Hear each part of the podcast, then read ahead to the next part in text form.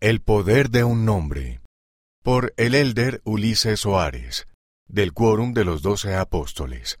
Los nombres son importantes, especialmente cuando tienen que ver con el nombre de la Iglesia restaurada de Jesucristo. ¿Han pensado alguna vez en lo importante que puede ser un nombre? Piensen en su propio nombre, el que recibieron cuando nacieron, un nombre por el que se les conocería durante toda su vida. A menudo, el nombre de ustedes es lo primero que alguien pregunta cuando los conoce. Y es la forma más fácil para sus familias, amigos y otras personas de dirigirse y hablar de ustedes. Siendo niños, muchos de ustedes también tuvieron el privilegio de recibir un nombre y una bendición por el poder del sacerdocio. En su bautismo hicieron un convenio con Dios para mostrarle que están dispuestos a tomar sobre ustedes el nombre de Jesucristo. Cada vez que toman la Santa Cena, renuevan ese convenio y prometen que siempre lo recordarán a Él. Por lo tanto, los nombres son importantes. El nombre no solo nos conecta a cada uno de nosotros con nuestra propia identidad e individualidad, sino que también puede tener poder, responsabilidad y bendiciones.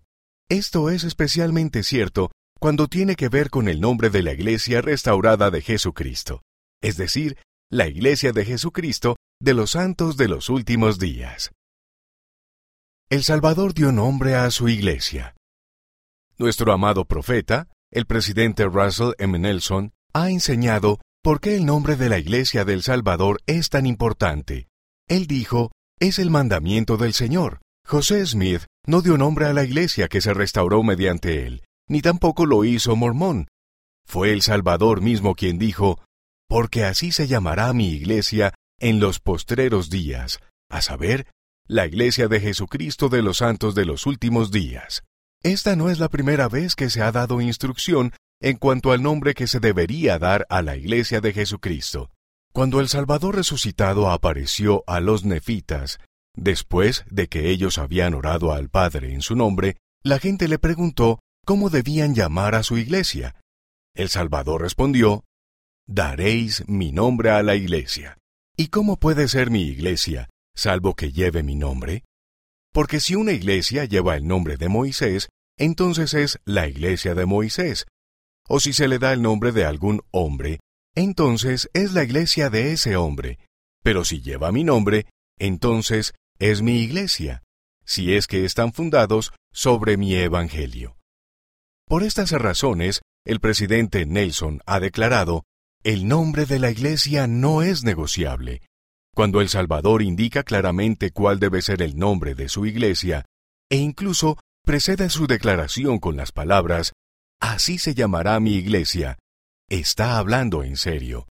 El presidente Nelson ha prometido que si nos esforzamos al máximo por restaurar y utilizar el nombre correcto de la Iglesia del Salvador, aquel cuya Iglesia esta es, derramará su poder y sus bendiciones sobre la cabeza de los santos de los últimos días de formas que jamás hemos visto. Podemos ayudar a los demás a saber en qué creemos. Una de las bendiciones de usar el nombre correcto de la Iglesia se recibe cuando tomamos en serio la responsabilidad de proclamar el nombre del Salvador a través de todo el mundo. Durante años, apodos como la Iglesia Sud y la Iglesia Mormona se han utilizado en lugar del nombre que reveló el Salvador. El problema con apodos como estos es que omiten el nombre de Jesucristo de su iglesia. Por ello, dan una idea falsa de quiénes somos y en qué creemos. Creemos que Jesucristo es el Salvador y el Redentor del mundo. Desafortunadamente, algunas personas piensan que no creemos en Él o que adoramos a alguien que no es Él. Al decir a otras personas tan a menudo como sea posible, que pertenecemos a la Iglesia de Jesucristo de los Santos de los Últimos Días, dejamos claro que adoramos a Jesucristo.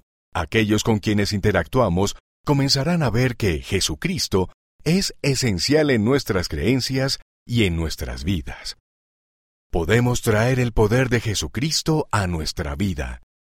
El presidente Nelson enseñó, Jesucristo nos mandó llamar a la iglesia por su nombre porque esta es su iglesia, llena de su poder.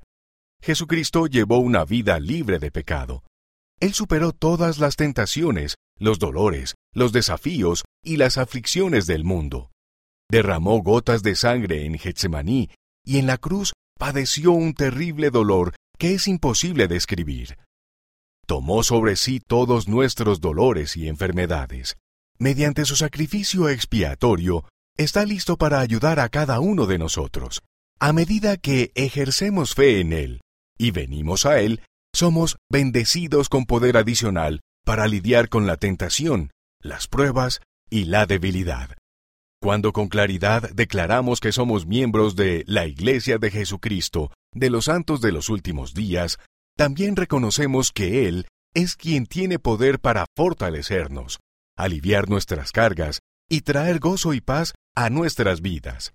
Además, se nos promete que tendremos el conocimiento y el poder de Dios para ayudarnos a llevar las bendiciones del Evangelio restaurado de Jesucristo a toda nación, tribu, lengua y pueblo, y para preparar el mundo para la segunda venida del Señor.